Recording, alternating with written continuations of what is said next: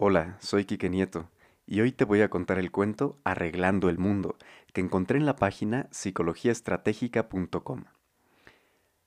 Un científico vivía con preocupación todos los problemas del mundo.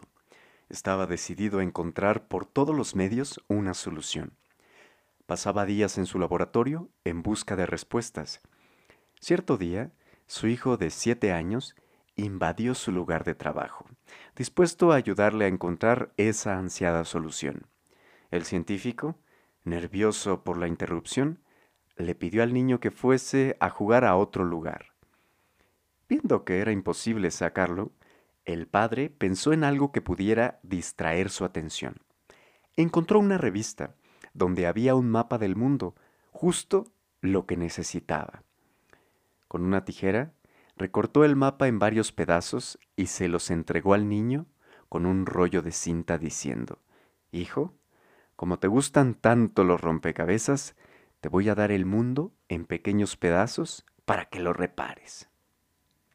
El científico pensaba, quizás se demoraría meses en resolverlo, o quizás nunca lo lograse, pero por lo menos lo dejaría tranquilo por un tiempo. Pero no fue así. Pasaron algunas horas, escuchó la voz del niño. Papá, papá, ya hice todo, conseguí terminarlo. Al principio, el padre no dio crédito a las palabras del niño. No puede ser, es imposible que a su edad haya conseguido recomponer un mapa que jamás había visto antes. Levantó la vista de sus anotaciones con la certeza de que vería un trabajo digno de un niño. Para su sorpresa, el mapa estaba completo. Todos los pedazos habían sido colocados en sus debidos lugares. ¿Cómo era posible? ¿Cómo había sido capaz? Hijito, tú no sabías cómo es el mundo. ¿Cómo lograste armarlo? Papá, yo no sabía cómo era el mundo, pero cuando sacaste el mapa de la revista para recortarlo, vi del otro lado la figura de un hombre.